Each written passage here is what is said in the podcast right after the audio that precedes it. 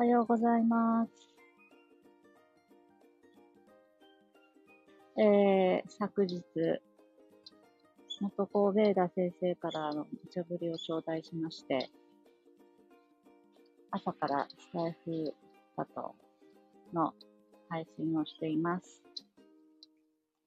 おはようございます。えー、スタイフバトンとは、えー、SNS でつながった人たちがバトン形式で毎日つないでいく企画。話しては次回の発信者を指名して、聞いている方が立候するのも OK。唯一のルールは、その日に話している人とつながりがあること。信頼のもとにエネルギーを巡らせていったら、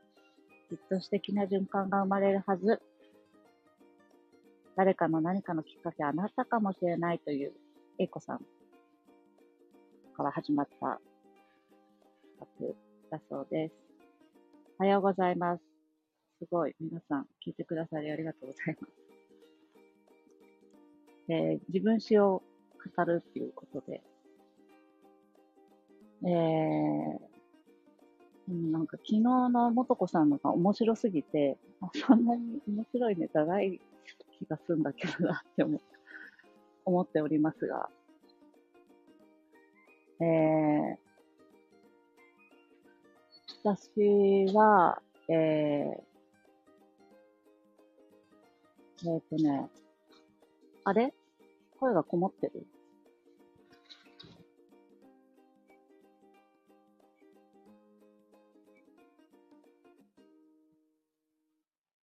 声こもってる？おはようございます。皆さんどうだろう？声こもってる？何かが違うのかな？待ってください。あ、今どうですか？え、今どうですか？いい？あ、こっちの方がいいんだ。え、今は大丈夫？こもってない？マイクない方がいい？バッチリです。ありがとうございます。ちょっと外からお届けしちゃっているからうるさいかもしれない。えー、えっとね、自分史、生ま、生まれたのは、えー、フランスなんです。で、なんか、えー、どこから話そう。うちの父親がいわゆる普通のサラリーマンで、えー、駐在員でフランスに行っていて、えー、海外駐在は香港に続いて2カ国目だった時に、えー、フランスの土地に、えー、お見合いをしてうちの母親がお見合いに行って、当時まだロシア、ロシア経由じゃないからすごい一日がかりで飛行機も行く時代だったんですけど、お見合いをして、それで結婚して私が生まれたっていう感じなんですけど、うちの、うん、なんか、まあ、二人とも2回目っていうこともあってか、なんか、そ、そのお見合い、そのお見合いが、なんて言うんだろう、きっかけが、うちの母親が、当時日本で大人気だったあの、アランドロンのファンだった。ファンっていうか好きだったんですよ。フランスに行ったら、アランドロンみたいな人に会えるはず、みたいな気持ちで お見合いに行ったんですよ。街中にアランドロンが溢れていると思って行ったみたいなんですよ。不思議ですよね。そ、そんなきっかけで私生まれてますっていう。アランドロンありがとうって思っていたんですけど、あ、母もほぼマリコって元子さんから コメントありますが、そうそうそう。思い立ったらすぐ行動して、わーみたいな。後先構わずわーって言っちゃうタイプなので、まあ本当にアランドロンありがとうってこのエピソードを聞いてから思ってたんですけど、そしたら、すごいびっくりなことに、私が、あれ、高校、高1ぐらいだったかな高2だったか忘れたんですけど、えー、家族で、あの、舞台を、フランスで舞台を見に行っていたんです。アラン・ドロンとでもう一人、あの、まあ、フランスの実力派俳優みたいな感じのお二人の二人劇みたいなものだったんですけどその舞台を見に行ってその舞台を味わいながら余韻に浸りながら近くの喫茶店にカフェに行ったんですよね。でカフェで「あ楽しかったね」みたいな感じでこう家族で話していたらそこのお店にアラン・ドローが登場してそのまんまもう母大興奮見に行こうみたいな感じで近寄っていきでそしたらその時ギャルソンがあのちょっと待ってねみたいなあの彼今ちょっと監督と話し込んでるからそれが落ち着いたら声かけてあげるからとかって言ってくれてでしばらくしたらそのギャルソンがまた来てなぜかそのギャギャルソンにエスコートされながらアラン・ドロンとその舞台監督2人が座る席に母と私2人通されるっていう。で、なぜか一緒にお茶お茶することになるんです そのまんま あ。っていうね。あの、そんな、だから私の、あの、生まれたきっかけになったアラン・ドロンとそんなひとときを過ごせたっていうことで、母大満足ね。私も普通に楽しかった。まさかアランドローとお茶して喋るなんてっていう感じでした。えー、えー、そんな感じで、えー、まあそんな、えっ、ー、と、まあ割とだから、こう、思、なんかね、思い、思、思い、ひらめきとともに行動する母と、えー、まあ、どうだろう。父親の方は、えっ、ー、と、そういう感じはなく、どうだろうな。落ち着いてる人。それをなんかただ見守っているような感じの人って感じです。えー、そういう、そういう家庭に生まれて、割とだから、まあ、海外生活が初めて、あれ？ちょっと待って。うちの娘が遠くから走ってくる。これは乱入されるパターンかもしれない。あ乱入されました。ようございます。本当に、あ、あしょっぱなから、あ、乱入されました。あどうぞどうぞ。こんにちはして、こん、おはようございます。おはようございます。今ラジオしてるか？おはようございます。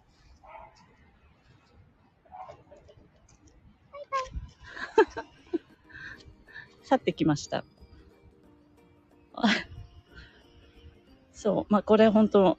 みんな、あの、色濃い DNA です。すいません。乱入して去ってきました。えー、と、で話を戻すと あ、えー、あ、それで、えー、まあ、アランドロンに会えると思って行ったフランスで、えー、まあ、えっ、ー、と、夏の終わりに挙式を挙げて、ってぐらいだったかな。生活をしてたんですけど、フランスでの初めての新婚生活が、なんか想像より、なんか冬に突入するタイミングで鬱になるんですね、母母が。ノイローゼというか、当時鬱って言葉はないからノイローゼみたいな。で、あの、本当にあの、おかしいんですけど、えっと、部屋、友達もできない、フランス語もわからない、買い物も行けないっていう時に、もう毎日曇り空のヨーロッパの景色を見ているうちに気がめいってきて、部屋の中に入ってくるハエがお友達みたいな状態になって。もうハエさん来たら、なんか部屋に閉じ込めないとみたいなぐらい、お友達来たみたいなマインド になったり あの、当時、えっと、4階か5階ぐらいに住んでた、あの、マンションの下を道行く人がこう、いるんですよね、下覗くと。で、その時にイワシをね、干してたらしいんですよ。パリの街でそんなことする人そんないない気がするんですけれど、えー、ベランダでイワシを干していたら、そのイワシがぴょんっていって下に落ちたそうなんです。でそしたら、道行く人たちがものすごいびっくりして、え、何？みたいな感じで驚くじゃないですか。あれが楽しくなっちゃって、イワシを放り投げて遊んでたらしいんです。やばいですよね。だからもう本当に、えー、大きくなってその話を聞いてからはね、なんか、空からイワシが降ってきたみたいなエッセイでも書いたらって母に言っていたぐらいです。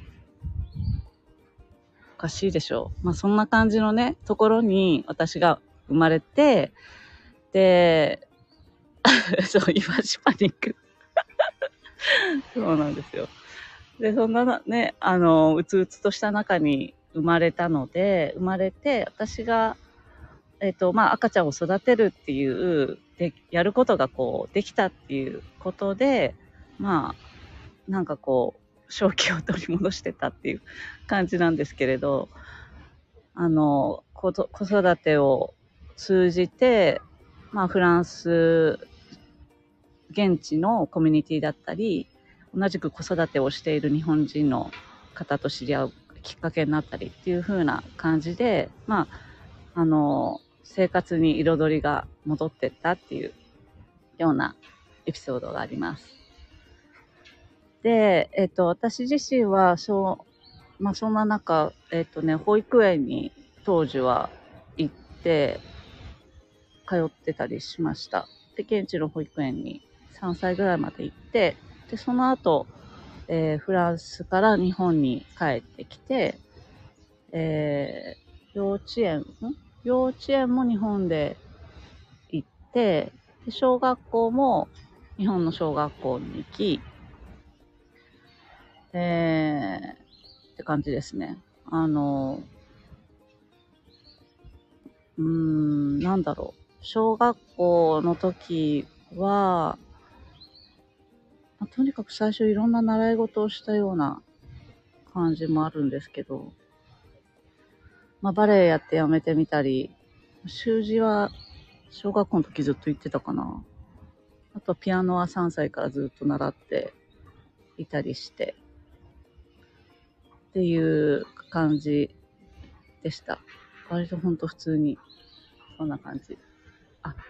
そうだね。あと、変わっ、変わってるっていうか、まあそれも12ハウスキロミなんだろうけれど、あの、もとこさんも昨日おっしゃってましたけど、私自身も本当にその、その、小学校ぐらいの時から、なんかね、哲学的なことばっか考えてたんですよね。あの、宗教って何だろうとか。で、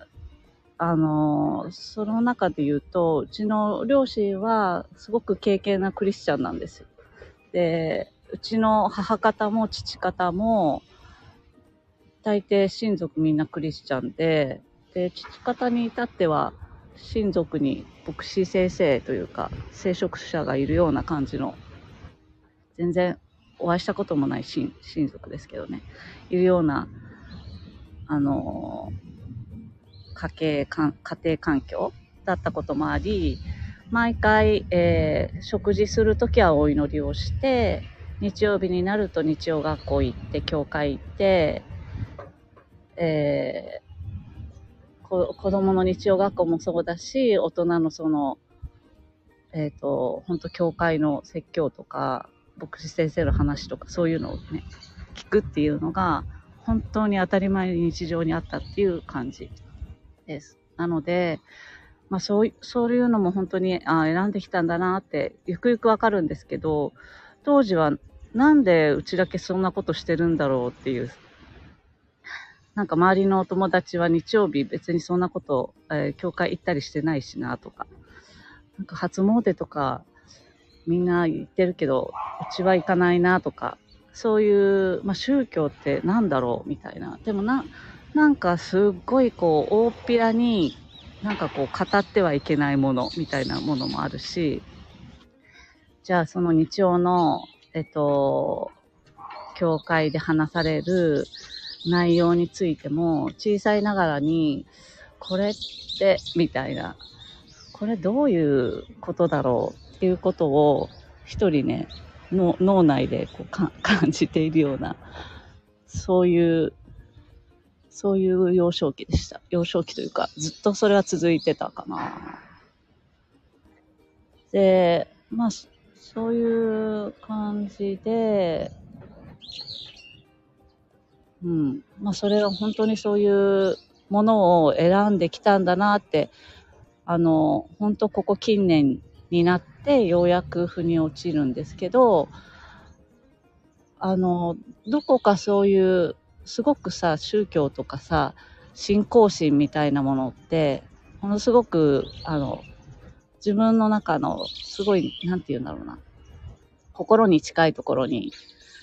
誰もがあるものだからでもなんとなくそうあんまり大っぴらにすごいみんながそれを語るわけでもなくでもそこにある何かみたいなものに小さい頃からずっとこうあの、思いを巡らせてたというか、なんかそう、そういうことばっかり考えて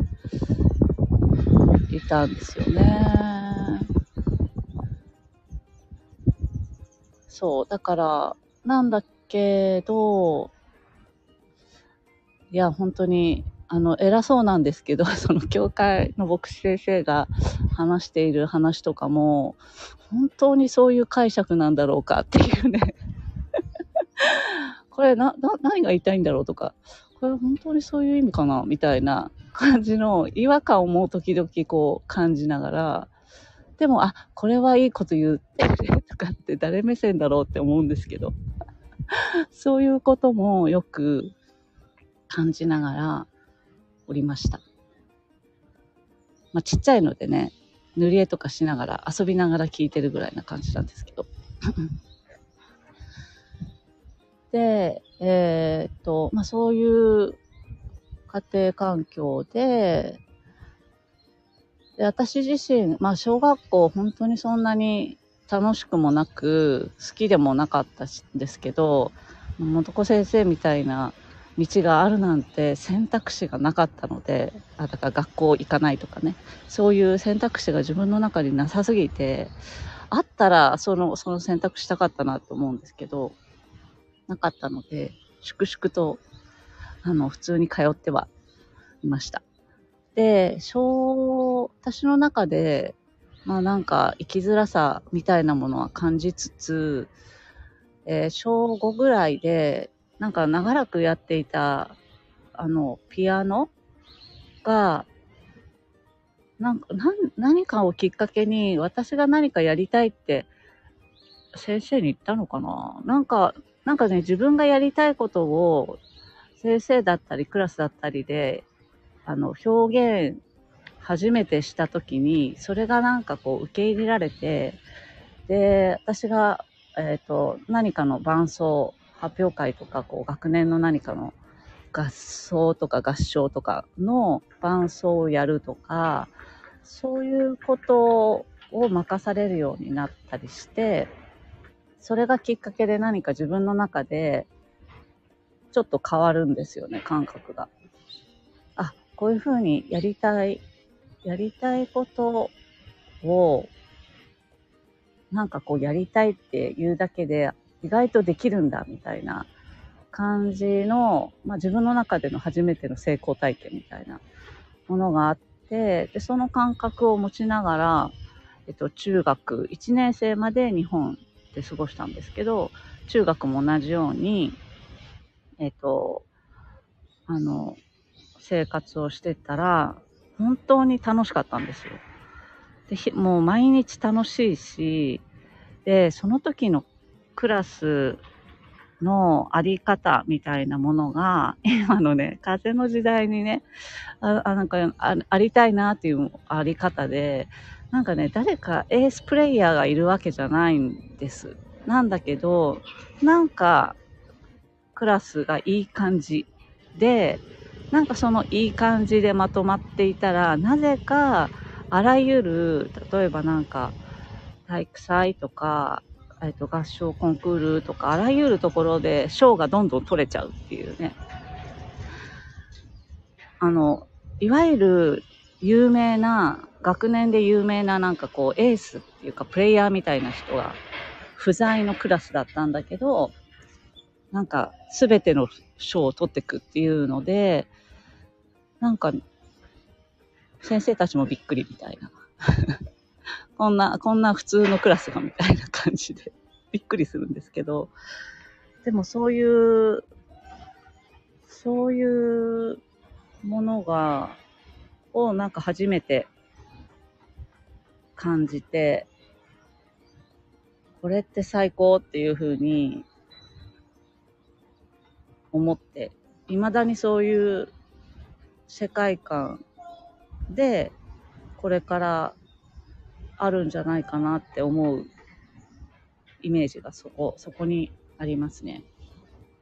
で、その後、だから、まあ、そんだけね、めっちゃくちゃ楽しい、えー、中学、日本の中学校、中1時代を過ごしたので、もうフランスに 転勤が決まった、引っ越しが決まった時は、もう人生奈落の底に落ちた気分で、あの、ストレスで ストレスでまた痩せていくんですけど。本当ストレス抱えると私痩せるんだって思うんだけど。食べても食べても太らないっていうのをもう一回、えっと、中1でやるんですけど。で、引っ越し、引っ越すんですけどね、それでも。で、えっと、まあ本当にもういやいやい思いながら、でもなんかこう、日本で中1で一人で生活できるわけもなく、えー、家族と共にフランスという地に行くんです。で、本当もう、喜劇のヒロインのような感じで、いやいや言ってたのに、フランスに着いたら、なんか、私知ってるみたいな。私ここ好きみたいな。なんかね、今までにない知ってる感が、に溢れてたんですよ。そうなんです。後々知るんですけど、私、輪廻転生が、輪廻、輪廻転生が、日本人初めてで、フランスは何度かやってるんですよね。あとイギリスとか。だからさ、もうなんかこう、今までに日本に生まれてずっと日本で育った時に感じているずっと外国にいるような感覚というか、なんかこう頑張って馴染もうとしているような感じ。でも馴染めてないみたいな感覚よりかはるかになんかし、あの、好きみたいな。ほっとするみたいな感じを味わい始めて、えー、フランス中1の秋ぐらいに転校して、最初、日本人学校に行くんですけど、日本人学校。もう日本人学校ってやっぱり日本の学校と比べちゃうし、周りの人たちはなんか日本の学校よりすごく混ぜてて、みんななんかフランス語というか、フランス語もなんかたまにできる人いたり、英語が大抵できる人たちって、で、なんかみんな男の子もジェントルマンで、なんか日本のあの幼稚な感じとは何だろう違う全く違うみたいなそういうちょっとこうカルチャーショックは受けつつもでもなんかえっ、ー、と父父とかまあに、まあ、どのくらいフランスにいるかもしれないのかっていう話を聞いた時に私がまあ思っていたより長かったんですよね。でそうなると、まあ、中学は卒業して高校いる時までこっちにいるのかって思った時に、なんか、もう思いつきなんですけど、それも現地校行きたいってなって、フランス語も何もできないんだけど、私は現地校に行くって言って言い出すんです。まあ大反対なんですけどね、親は。親大反対するものの、私は行くって決めたら動かないみたいな感じで、えー、強引に突破して現地校に編入していきます。でね、あの、昨日のもとこさんの、えっ、ー、と、話にもあったけど、こう自分で決めるってことをやっぱりやったから、びっくりするぐらいね、そこから、あの、自分が決めたことは、自分のなんか責任の中でちゃんとやるんですよね。あんな反対、あの、猛反対の中、いや、決めたしっていうのもあってからか、もう、風邪もひかないし、風邪ひいて休むなんてことせず、ほんと皆勤賞かっていうぐらい、黙々と、そ、そっから、あの、ずっと通ってました。で、中学卒業して、あ、向こうの場合ね、フランスの現地校って、えっ、と、何留年が普通にあるんですよ。クラスの、毎年クラスの数名留年するっていうぐらい、一個、えっ、と、学年をある程度成績を保たないと上の学年に進級できないっていうのがあってまあそれはそれは割とストレスフルな 感じではあったんだけどまあなんかね自分で決めたしみたいなのもありまあ幸いなことに日本と違うのは、えー、相対評価じゃなくって絶対評価なので、えー、私の私の中での向上がどれだけあのあったかみたいなことを毎年、まあ、先生方がそういう、えっ、ー、と進級を決める会議みたいなところで見てくれたので、えー、留年することもなくギリギリだったけど毎年 どうにか進級しながら来ました。で最初はあのフランス語もわかんないから先生何言ってるかもちろんわかんないし、黒板に書いてある字も読めないんですよ、最初。だからね、もうとりあえず、観察と模写みたいな感じで 真似る真似る真似るみたいな。わかんないままそれ真似てくみたいな感じの日々だったかな。だから、で、最初の、最初は本当、最初の1年はそういうことをやっていき、2年目はようやくなんか、あの、書いてある文字は読めるようになり、えー、だけど、クラスっていうのが中学から高校に進むにあたって、どんどんどんどんやっぱり、授業も難しくなるので、なんか黒板に書かないで、えっと、話したことををそのまんま、ななんていうの、読み書きして、あの、授業の内容を取るみたいな感じに進んでいくんですよね。で、それ、どんどん進んでいくから、まあ、それに合わせて、あの、まあ、私もどうにか必死でやったりしつつ、まあ、できないから、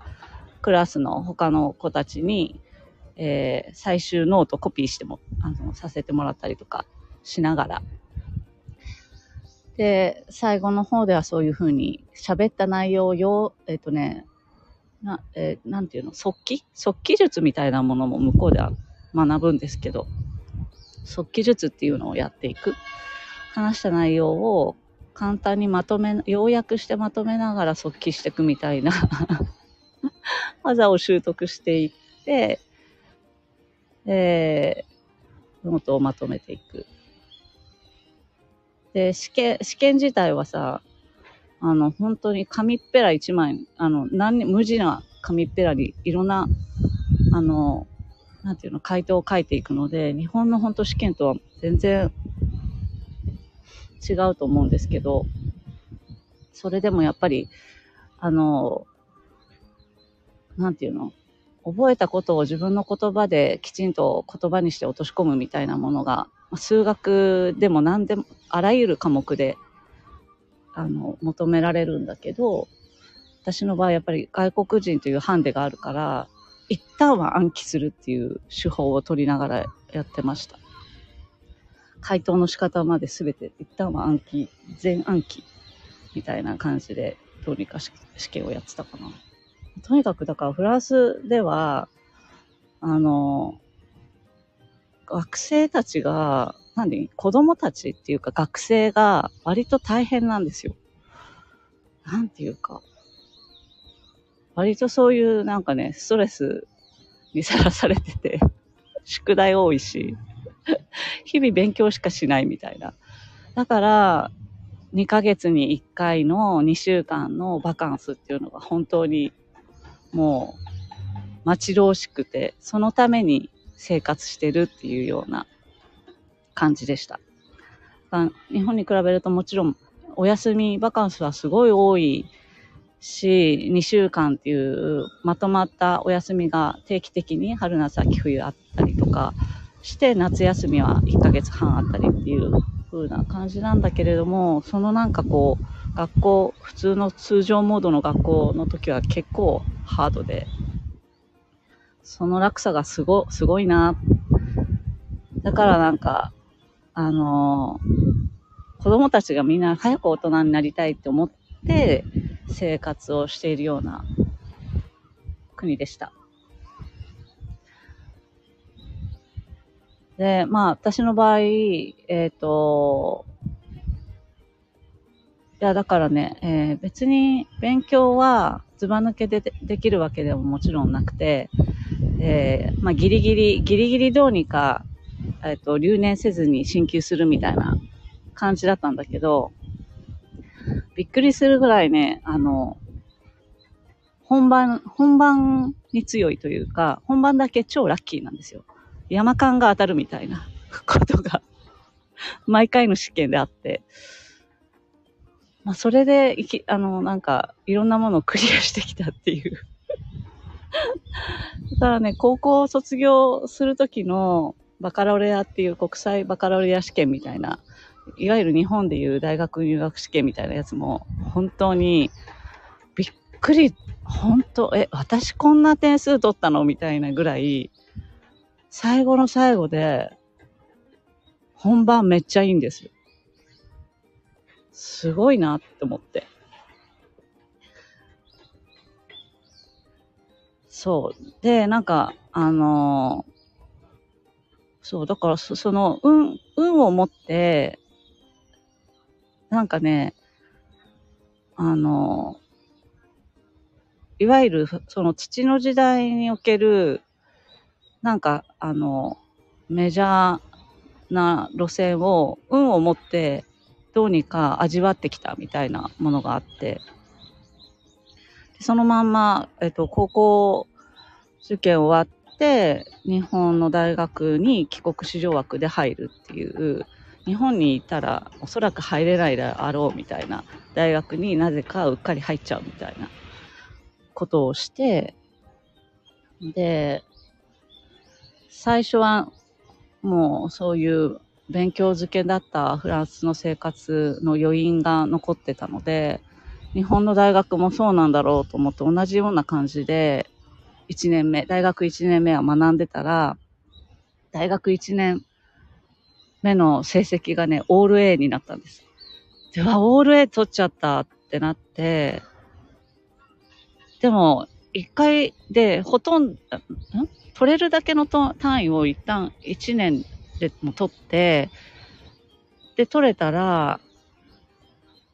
なんか大したことないなって思っちゃって、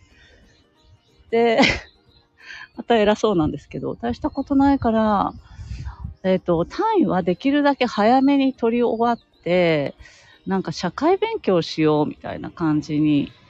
思って、大学1、2年でほぼほぼ単位を取って、3、4年は、まあ、ゼミを、には入って、まあ、えっと、じゃんけんで負けてゼミ代表にもなっちゃうんですけど、それやりながらほとんど学校来なくて、えっと、バイトやったり、えっと、ボランティアやったりとかしてました。うん。でもね、なんか、あの、どっちかっていうと、自分で自覚あったんですけど、えっ、ー、と、多分ね、フランスに行くことになった時、今行きたくなかったのに行ったっていう、ああのくらいから、えっ、ー、とね、すごく、えー、目標達成型の生き方をし始めてたんですよ。これをやるって決めて、その目標達成するためにとり、とりあえずがむしゃらに頑張るみたいなことをやっていて、だからフランスにいた時は、えっ、ー、と、バカラオレアで受かるっていう最終目標があって、そのための過程を全部とりあえず頑張るみたいなのがあったし、えっ、ー、と、その大学時代は、えっと、出版社に勤めたいから、そこ、まあ、就職活動のために、とりあえず大学時代できること全部やろうみたいな感じで、あの、ネタ、ネタを集めに、社会、バイトするのも別にお金のためとかじゃなくて、あの、ネタ自分の人生のネタ集めみたいな感じでやってました。本当に目標ありきの生き方をしてて、なんか、そうじゃない生き方したい、したいな、みたいなことを感じながらも、目標達成型の生き方をしていて。で、えー、まあ、その後、徐々にそうじゃない感じには戻っていくんですけど、あの、思い返せば、小さい時の本当に幼稚園時代は、私にとってプロセスが常に大事で、自分の世界観、えっ、と、例えば幼稚園で何かを絵を描きました。何かを作りました。で、先生は作った作品の中で、まあ、例えばこの A っていうものがいいんじゃない？発表会にはこれ出したら？みたいなことがあったとしても、私の中でその A っていう作品を作った時より B っていう作品を作った時のプロセスがすごく楽しくって、それ、楽しかったから、嫌だってなって、絶対 B がいいみたいな感じることがあったりとか、赤ずきんちゃんの、はあの、舞台をみんなでやるっていう時に、主役だから目指すから赤ずきんちゃんやったらって先生に言われるんだけど、嫌だっていう、その途中で狼と出会って怖い思いするのが嫌だから、お母さん役がやりたいとか。私の中での、その、えっ、ー、と、観点と、先生の観点が違くて、でもその中で自分の方の観点を、あの、なんか貫き通すみたいな。で、何よりそのプロセスっていうものが楽しいとか、そういうことが大事っていうことを本当に幼少期の頃はできてたっていうことに、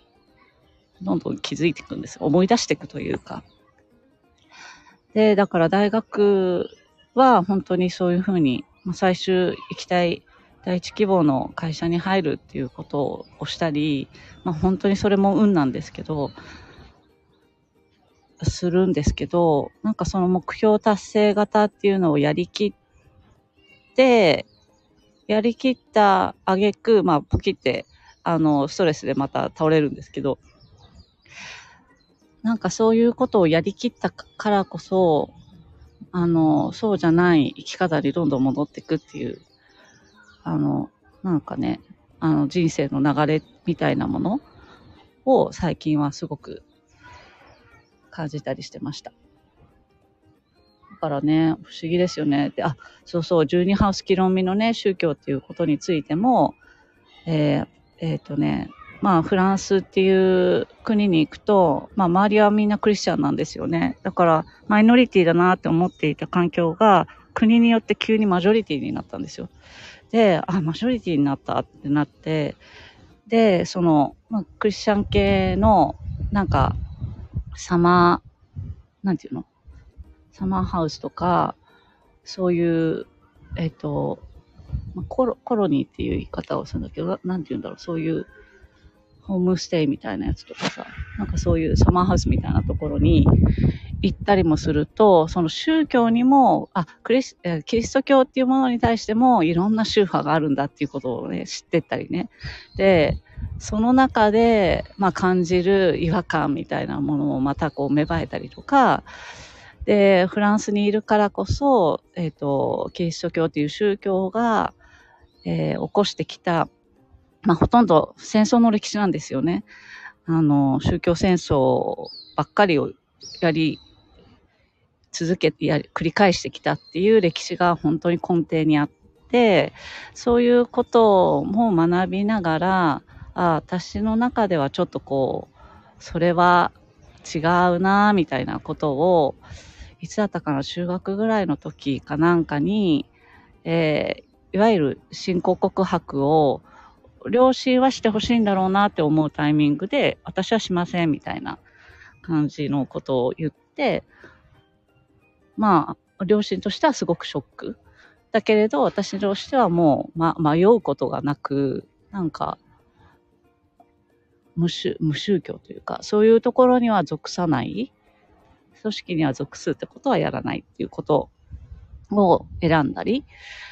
していきました。で、その中でも、まあ、じゃあなんかその、信仰心と宗教はまた異なるものだなっていうのもあるし、えっ、ー、と、そう、そういうことをね、日々感じながら、いました。あ、そうそうそう。だからね、えっ、ー、えー、とね、フランスの高校では私哲学専攻だったんですよ。案の定ね、そういうことばっかり考えてたら、哲学でいいと、いい点が取れるっていうね、ことにつながってったんですけど。でも哲学もね、先生との相性があるので、先生とのね、なんかこう、スタンスが合わないと、すごい赤点になるっていうね、結構、あの、なんか、なんかね、なん、なんていうの？あ危ない橋でもあったけど でも試験では大丈夫だったっていう感じですね。そんな、そんな感じの反省です。こんな話をしてたら、もう40分も話してたので、まとまりがないんですけど、こんな感じで大丈夫かしら。ありがとうございました。えー、今日はカンタで年間リトリートのセッションが神宮前で行われるのと、その前に元子さんと、えー、ちょっと、また仕込みがあるので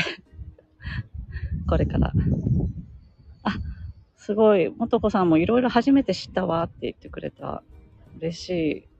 確かにそんなにここまで喋ることないので、こんな機会をいただけた、えいこさん、もーちゃんと、めぐみさんとありがとうございました。あ、めぐみさんじゃない、まゆみさんだ。ありがとうございました。続きも聞きたいです。ありがとうございます。あ、明日のバトンどうしよう。明日のバトンは、どうしようか。えー、どうしようか。視聴中の人たち。えー、ここで決めるか後でもいいですよ。え、もう、もうすでにやったかどうかを知らないんだけどさ。あきこちゃんどう？急に名指し。あきこちゃんどうでしょう？あきこラジオのあきこちゃんどうでしょう？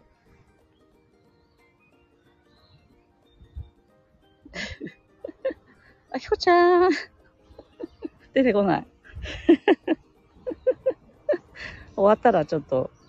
LINE してみます。あ、私すでに一回やってるのですが、本当だ。そうなんだ。そっか。え、じゃあ、ここ、今日聞いてない人とかでもいいのかな？遠くにボール投げてみようかな。あ、2回目も大丈夫だ。遠くの人に投げてみ、一旦ちょっと聞いてみます。せっかくなので、この企画がいろんなところに遠くへ届くといいなと思って、遠くの方に声かけてみます。ありがとうございました。